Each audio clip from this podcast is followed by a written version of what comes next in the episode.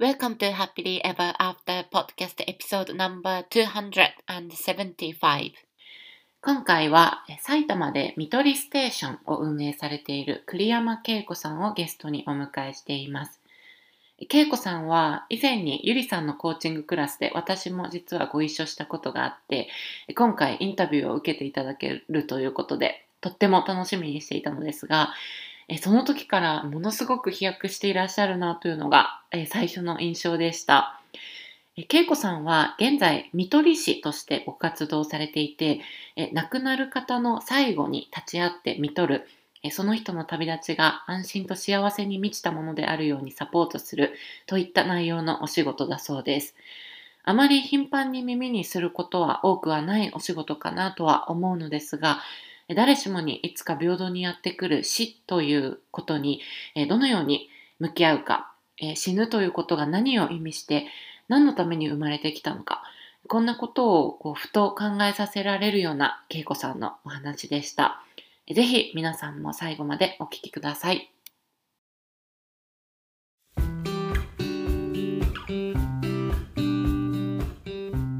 こんにちは。キャリアとビジネスのサクセスコーチ、ゆりです。私は使命や人生の目的とつながって自分の人生を最大限に充実させたいと思う女性のお手伝いをしています。このポッドキャストは今モヤモヤしていたり今の状態にはある程度満足しているけれどもっと大きなこと次のレベルで何かできるんじゃないかなって思っている女性のヒントになればという思いで配信しています。私たちは一人一人素晴らしいギフトをもらってこの世に生まれてきました。そのギフトを生かすことによってパズルのピースみたいにこの世の中で自分なりの役割を果たすことができます。内面の世界を良くしていって充実させることで私たち一人一人が現実を変えていき周りの人世界にもいい影響を与えていくことができます。ソロエピソードではコーチング NLP 瞑想マインドフルネスヒプノセラピーなどに基づいたマニアックな意識や自己啓発に関する話をしています。インタビューエピソードでは世界で活躍する女性のライフストーリーをお聞きしていろんな生き方働き方そして自己実現の仕方があるということをお伝えしています。このポッドキャストを聞いて一人でも多くの方が元気になったり前向きに行動できるようになると嬉しいです。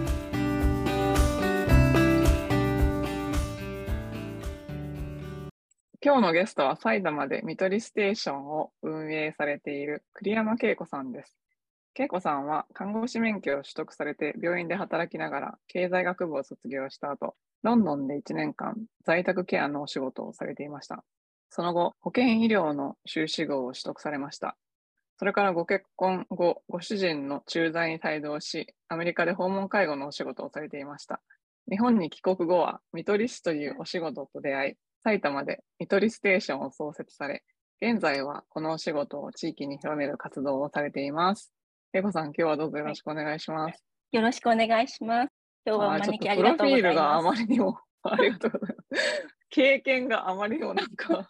すみません。なんですかね、あまりにもありすぎて、今すごい、ああだこうだとプロフィールを確認すみません、なんかあの、変なプロフィールですみません、ストレートに言ってないので。いや、面白いですよ、ね、もやもやの人の参考になると思います。ちょっと、えっと、はい恵子さんのことをご存じない方のために自己紹介をお願いできますでしょうか？はい。えっと、見取りステーション埼玉の所長をしております、栗山と申します。現在は訪問看護師の仕事もしながら、同時に見取りステーションを運営しております。あの、ゆりさんからご紹介があったように、私の人生はいろいろなことがあの ストレートに 進んでないので、今日はいろいろなお話ができたらいいなというふうに思います。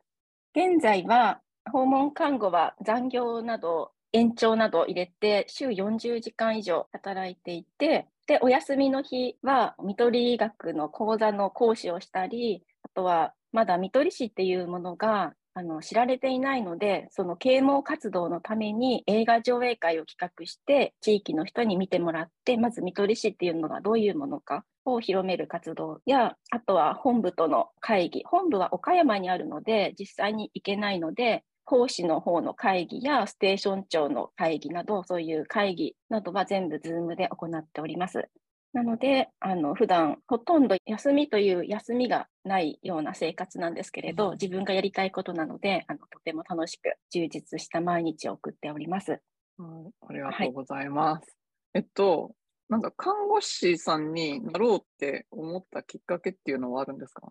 はい、看護師になろうと思ったのは、小学校3年生くらいに読んだナイチンゲールのあの児童向けの伝記なんですけれど、それと、あと当時は看護師がすごく不足して労働条件が悪いということで、各地でストライキとか よくやってたり、あとテレビのドキュメンタリーで24時間密着、白衣の天使なんちゃらかんちゃらとか、うんそういう番組がすっごく多かったんです。でそういうのを子供の時、3年、4年の時見て、もう体中鳥肌が立って、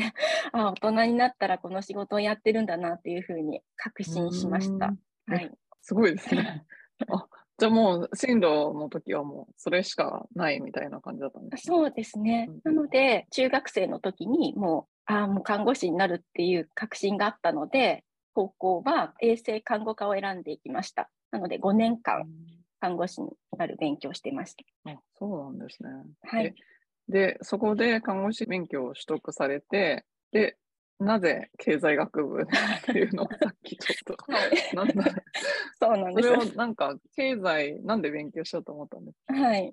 看護師の学校に行ってる時に、あの外部の講師で、あの一般教科は外部の講師が来るんですけれど、埼玉大学の経済学部の教授が、あの統計学の授業をされに来ていて、その時に私だけに言ったんではないんですけれど、クラス中にあのうちに来ないかっていうふうに誘いが ありまして、それで看護師でなって1年働いた後に受験して埼玉大学の経済学部に入りました。ということなので、うん。あの 経済学を勉強したかったっていう、そういう純粋な動機ではなく、誘われたから行ってしまったという。そういうこと、そういうことで、はい、へえ。違いのところにそれ行きまし4年間行ったんですか？はい、4年間なんですけれど、あの仕事しながらなんですけれど、毎日学校に。仕事、夜勤は当時、同日は日月で入ってたんです。学校がない日に入っていて、フルタイムで正社員で、で、普通の普段の日は毎日学校行っていたので、単位がもう3年間で全部取り終わったので、4年生はゼミの席だけ日本に置いておいて、あとはイギリスのロンドンに当時ボランティアビザっていうのが発行されていたので、それを取ってイギリスに行って働きました。ボランティアの仕事をしていました。イギリスはどうして行こうと思ったんですか？えっと、イギリスは、あの、ホスピスが世界で一番初めに始まった国なんです。あの、ロンドンで世界最古のホスピスっていうのがあるんですけれど、在宅ケアがすごく進んでいって、緩和ケアとかももっともっと進んでいって、まあ、それは 後付けのような感じなんですけれど、なんで言ったかって本当のことを言うと、現実逃避とかそういうのもあるのかもしれないんですけれど、日本でもう働きながら学校行ってっていう生活に疲れてしまったっていうのもありますし、まあ、単位も取り張ったから、もうここら辺でちょっと出てみようかなっていう、そういう気持ちが本心ですかね。あ、その時はもうじゃあもうお仕事辞めていかれたっていう意味ですか？あ、そうです。あ辞めてから行きました。。4年働いて辞めて、できました。で、あの、首から下が全く動かない電動車椅子に乗っている、もう体重100キロくらいのすっごく大きな患者さんのお家に、あの、ボランティアの人が3人でそこに住んで、で、1人24時間で介護をするんです。バルーンカテーテル入っていて、あと、お通じとかは座薬明け方3時くらいに早朝入れて、で、朝お通じをこう出す感じにして、もうすべてです。家の中とかは改造してあって、リフトで、寝室からリフトで釣って、で、お風呂にこう、ガーッと下ろして入ってもらうという、すごく、うん。2004年くらいですかね、行ったの。でも、その時でももうすごい進んでますよね。今、日本、まだそういうふうにもなってませんしね。で、24時間働いて、で、あとの48時間は休みという、それを3人で回すシフトで働いてました。うん。で、宿泊費はタダで、プラスお給料というか、ちょっともらえるっていう、ボランティアなんですけど、働くというような、そういううんことをやってました。うんその時はじゃあ、ロンドンいろんなとこ回ってみたりとかしてたんですか？あ、はい。パブとか、パブって、あの、ビールを飲むだけなんですけど、うんうんそういうところに。うんあとは学校にも行ってましたね。はい。語学学校っていうか。あはいあ。え、じゃあその帰ってきて、で、帰ってきた後、保険医療の、あ、帰ってきた後ご結婚されたんでしたっけ？はい。えっと、厳密には、滞在中にあの2年目のボランティアビザを更新しようと思ったんですけれど、あのイギリスのあのちょうど地下鉄のテロの事件などあって厳しくなってきて、一回帰らないとビザの更新ができないって言われまして、それで当時付き合っていた日本にいる後の夫に伝えたら、じゃあってプロポーズをされまして、それで2年目更新せず帰ってきて結婚になりました。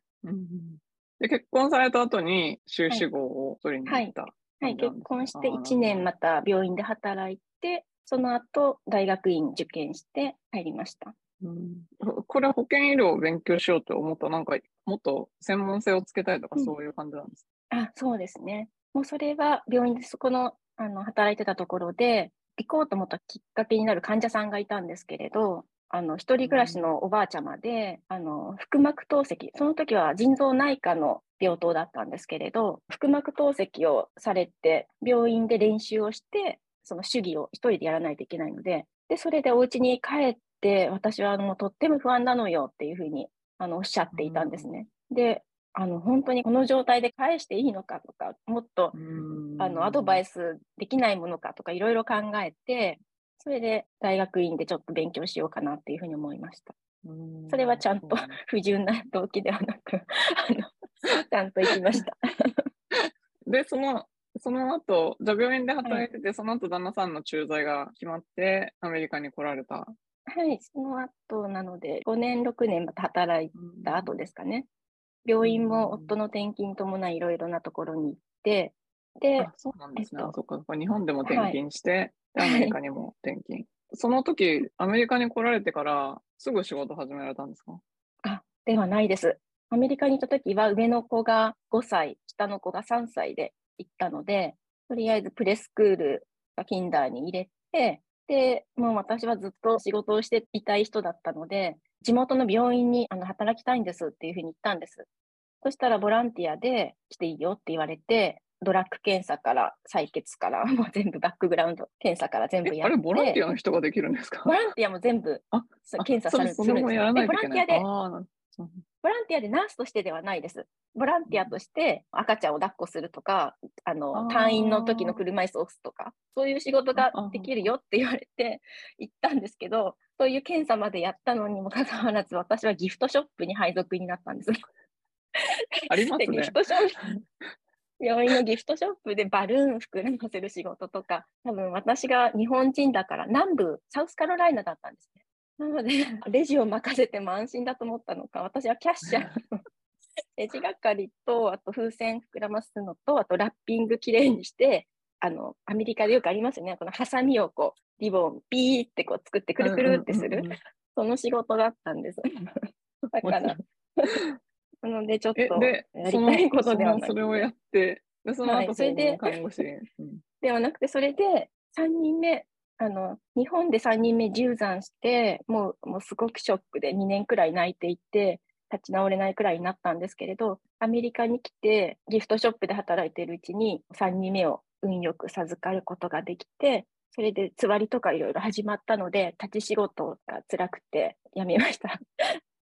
もともとギフトショップの仕事はもやりたかった仕事ではなかったのもありますので、で、辞めて、で、もう出産してからは3人の子供の世話をしないといけなかったので、あとは駐在のあのパーティーというか、ホームパーティーよくある、そういういろいろ付き合いですかね、などをやっていて、で、5年サウスカロライナで帰るかと思いきや今度、ウィスポンシンに転勤になったので、そちらに一緒に引っ越して、で、一番下の子がキンダーガーデンに入って、それでまた働こうと思って、うんで、今度はあのボランティアではなくて、ちゃんと訪問看護のかあの看護の仕事をしたいんですけど、ライセンスそもそもアメリカで取ってなかったので、取ろうとも思ったんです。書き換えでできるって言われたんですけれど、ちょっと料金もかかりますし、駐在にくっついていった身なので、いつ帰るかもちょっとわからない状態だったので、まあ、アメリカの資格は取らずに訪問ケアの仕事で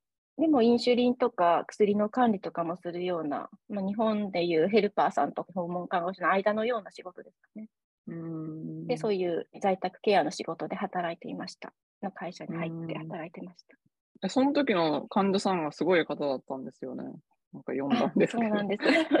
あの、もう書ききれないくらいいろんなことがあったんですけれど、あの、私表現するのがすごく下手くそで、全然周りには伝わらないと思うんですけれど、自分の中ではもうすっごい勉強させていただいたんですね。で、いろんな患者さんから学んだんですけれど、まあ、一つのエピソードとして、あの、ホームページに載せてる方のは書かせてもらってるんですけれど、あの、本当に自分の死の、もう本当に直前まで自分で全部決めて、本当にもう全く自分の人生に命に無駄がないような生き方をされてる人で、本当に、あの、あの今もお話ししてます。あ亡くなってますけれど、うんで出てきてくれるのでお話できるので、うんはい。でその方がきっかけで見取り師の、ね、今につながっているっていうことが書かれてたんですけど。はい。うんまあそれの一つだけではないんですけれど、いろんなことが今まで経験してきたことすべてがつながっているんですけれど、その方の存在はすごく大きいです。うんじゃあその見取り師のお仕事っていうのについてお聞きしたいんですけど、はい見取り師ってそもそも何かご存じない方のためにちょっと説明していただいてもいいですか？あ、はい。と見取り師という資格は、看護師とか介護士とか、あの国家資格ではなくて民間の資格なんです。で、柴田久美子という会長がいるんですけれど、その人があの作った資格です。でこの人は島根県の出雲大社の氏子の生まれで、もともと小学生の時にお父様をご自宅で見取られた経験をもとに、それがすごくいい経験だったそうなんです。あのお父様が一人一人呼んで、ありがとうって、すごく感謝でこうお別れ、旅立たれたそうなんですけれど、そういう思いを引きずって、大人になってからはマクドナルドで働いてたんですけれど、もう仕事優先で家庭を顧みず働いて自殺未遂をしてたそうなんです。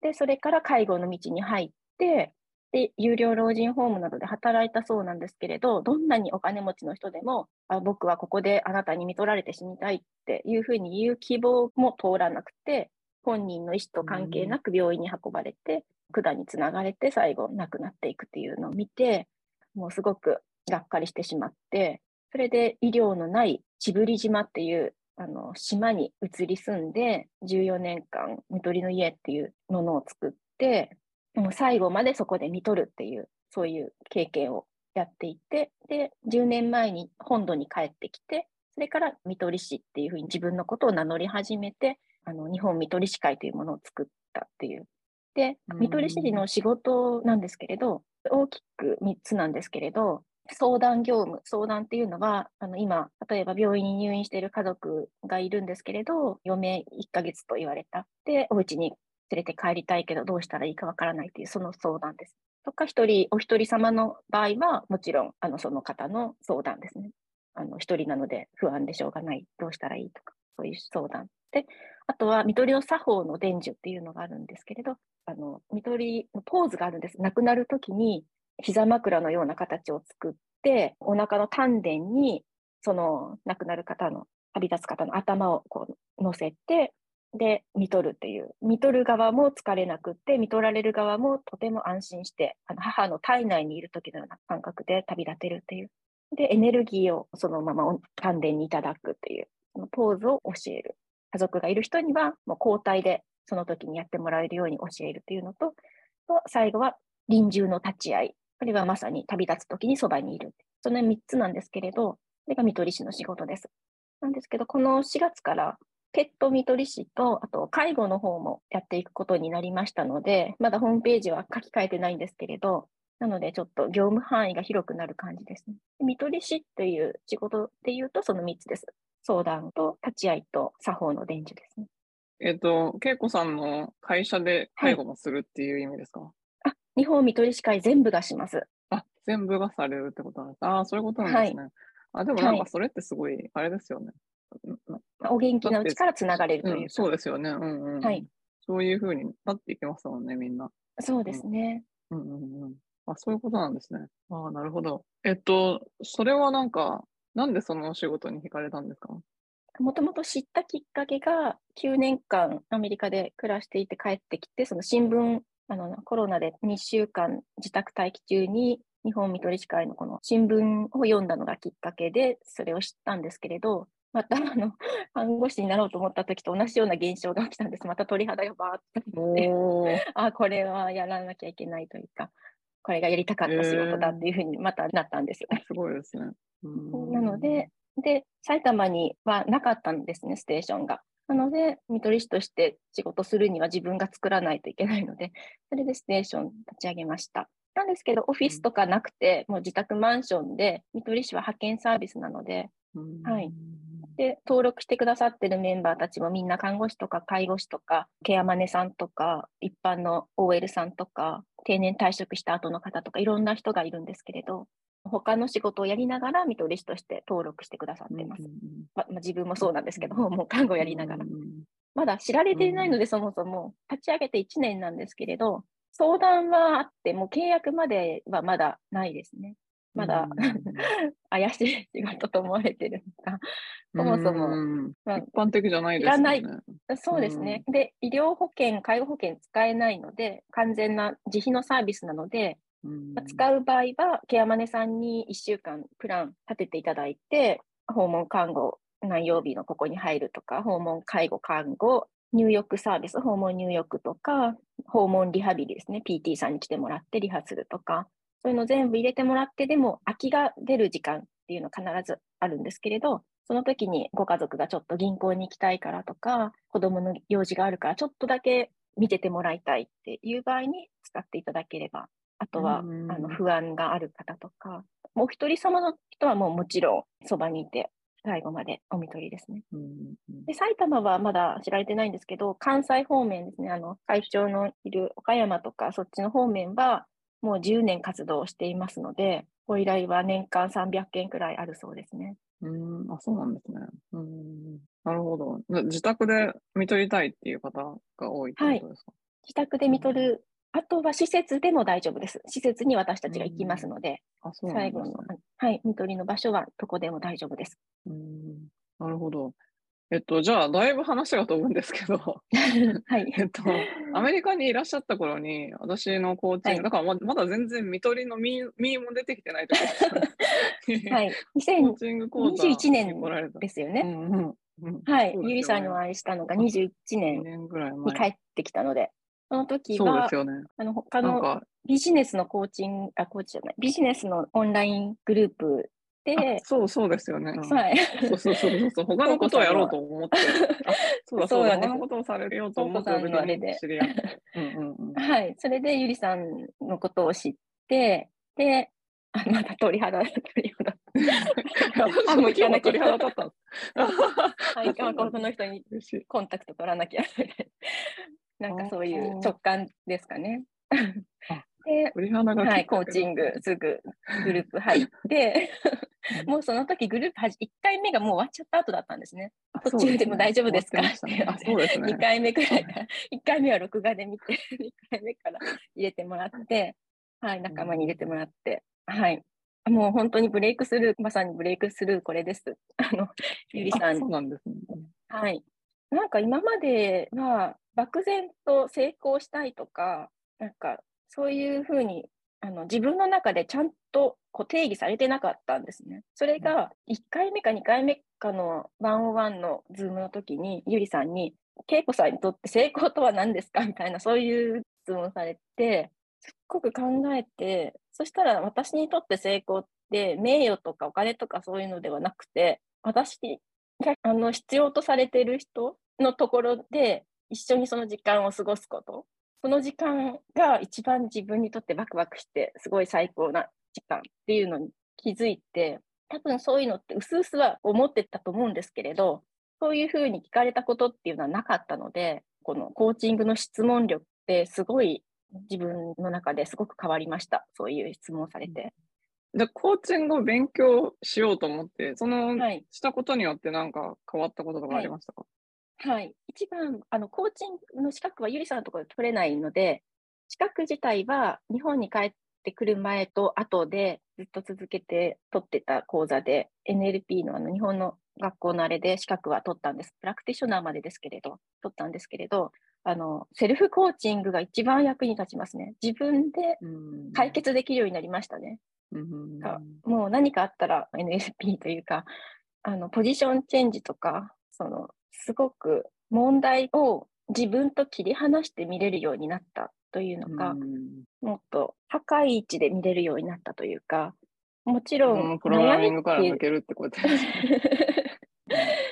悩み とか出てくるんです。あの、人と接していたら、絶対何かもあるんですけれど、なんですけれど、そこで自分で回復できるようになりましたね。ゆりさんとかに会う前とかは、本当に自分のことは嫌いだったんですけれど、あの、そんな嫌いでもなくなりましたね。うんそうなんですね。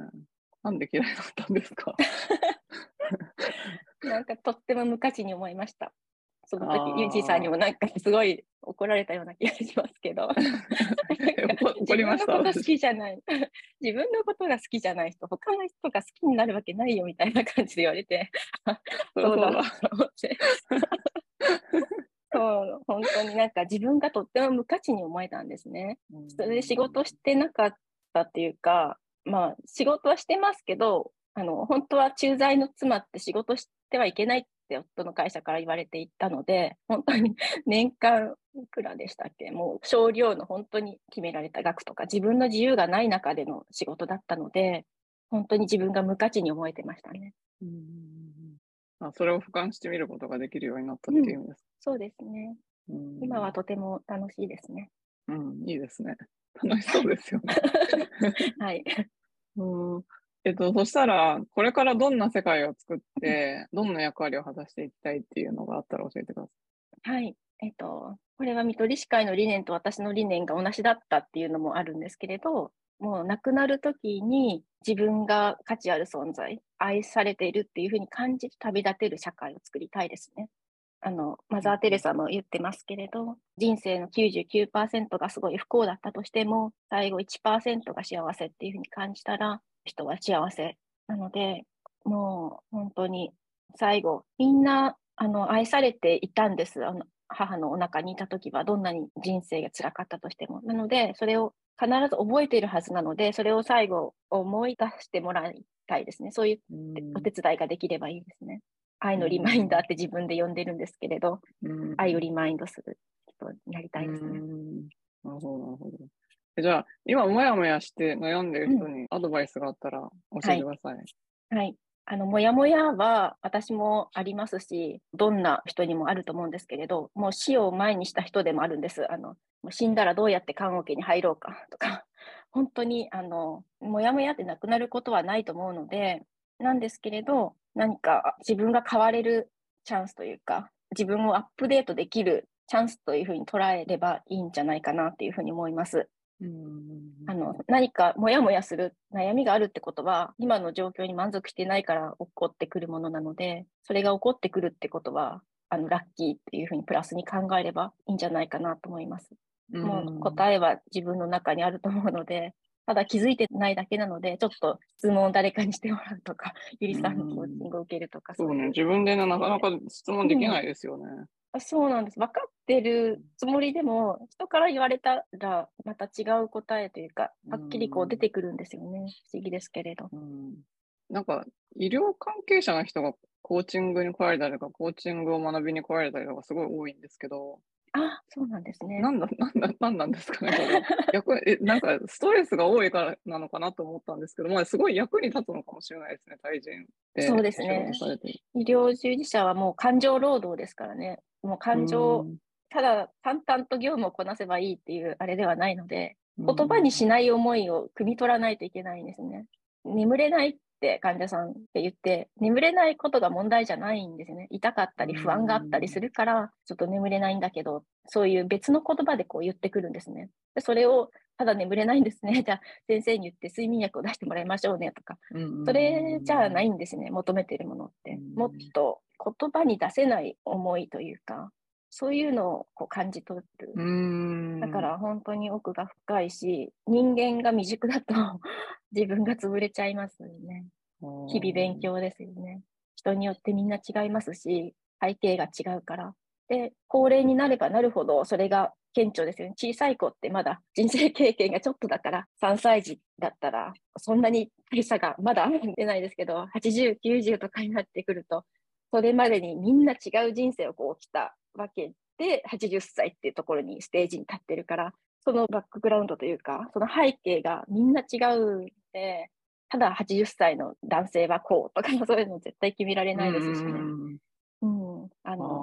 本当ーにわかるわかります。わかうるん、なんか昔、不妊かもみたいな感じの時に、あの、卵管投影かなんか、なんかあるじゃないから、卵管のテストするじゃないですか。はい、空いてるのかどうかみたいな。はい、あれがなんか痛いって言われて、その時に検査のところに看護師さんがいたんですけど、なんか何も言ってないんですけど、私、あ痛いのかなとか思ってたら、はって手を握ってくれて、ずーっと手を握っててくれたんですよ。で、すごいな、この人と思って。うん、なんかこんななんかいっぱい患者さんいるはずなので、これ一人一人に全部できるんだ、すごいと思って。はい、うんそうですね。すごいそういう人はやっぱり、うんそう。なんだろう、この、何も言ってないのにやってくれるっていうのうんうんがすごいなと思って。はいはい。空気を読んでる、あれですよね。うんあの、もう、わかるんですよね。やっぱそういう人は向いてますよね。うん。そう、看護師さんでもすごいなんかやっぱうん、なんだろう、本当に天職なんだな、この人みたいな人いますよね。多分、ケイコさんもそうですよね。私は全然軸物なので、日々勉強です。いやいや、そうなんですね。ありがとうございます。じゃあ、おすすめの本とかあったら教えていただけますか、はい、おすすめの本はもう皆さんご存知か、もう読ん 読んでしまってると思うんですけど、この仕事は楽しいかね、1、2、3巻ですね。うんあの、全部おすすめなんですけれど、私がいいなと思うのは、完璧以上に素晴らしいっていう言葉、何回も出てくるんですけれど、完璧以上に素晴らしいっていうのが今のこのゆりさんのその手を握ってくれたナースの話にも通じると思うんですけれど、別に手を握るって業務に書いてないですし、あの、ちゃんとご案内して検査がスムーズに運べばいいことなんですけれど、完璧以上に素晴らしいっていうのが、その人を感動させること、あの、ここまで分かってくれてるんだ、言わなくてもとか、そういうのが完璧以上に素晴らしいっていうことだと思うので、あの、そういうのがいろいろ書いてあるので、これはおすすめの本です。はい、ありがとうございます。じゃあ、後でリンクを貼っておきます。えっと、そしたら、今、埼玉に在中の方が対象なんですよね。見取りステーションっていうのは。はい。あの、今は埼玉はステーションここだけなので、私が依頼されたら行きます。うんで、あじゃあ、各都道府県ないところもあるんですけど、ないところは本部管轄になってます。あ、なるほど、なるほど。はい。じゃあ、恵子さんのことをもっと、まあ、恵子さんの見取りステーションですかね、についてもっと知りたいっていう方がいらっしゃったら、どこに行けばいいですか？そしたら、あの、ホームページをご覧になっていただければと思います。あの、見取りステーション埼玉で出てきます。とか、あと日本見取り士会で検索しても、そこから各都道府県のステーションがずらっとリンク貼ってありますので、そちらでも大丈夫です。あのとにかく日はい本見取り士会、見取り士とかで検索すればあの出てきますので。うんはいなんか映画の上映会とかはしょっちゅうされてるイメージがあるんですけど、そういうのも誰でもやっていい感じ。あそうですね。無料でやってますので、はい。あとは、年3回か4回くらい、本部の方で無料で YouTube、1日だけ見れる YouTube を公開しているので、リンクを。事前申し込みすれば、お家でも見れます、YouTube で。あの限定配信でうん。はい。なのでうん、上映会行くのも大変な人は、お家でも見れますので。あとうん DVD でも見れます。あの、DVD を買っていただくか、あとレンタルとかでもできると思いますうん。。ありがとうございます。じゃあ、恵子さん、今日は忙しい中どうもありがとうございました。いえ、ありがとうございました。最後までお聞きいただきありがとうございました。このポッドキャストがお役に立ったら配信登録、レビューまたは星マークポチッとを押して多くの方にこの番組が届くようお手伝いいただけると嬉しいです。今よりもっと高いレベルの自分になって行動できるようなコーチングセッションに興味のある方は、ショーノートのリンクから体験セッションにお越しください。また、現在、もやもやからやりがいを見つける20の質問ワークシートをプレゼントしています。今の自分のお仕事よりも、もしかしたらもっと自分が貢献できたり、やりがいを感じたりできるお仕事があるんじゃないかなと思っている方、そういう思いがあるなら、あなたのこれからの使命は別のところにあるのかもしれません。そのヒントを見つけるために、ぜひワークブックをご活用ください。プレゼントを受け取るリンクもショーノートにあるので、チェックしてみてくださいね。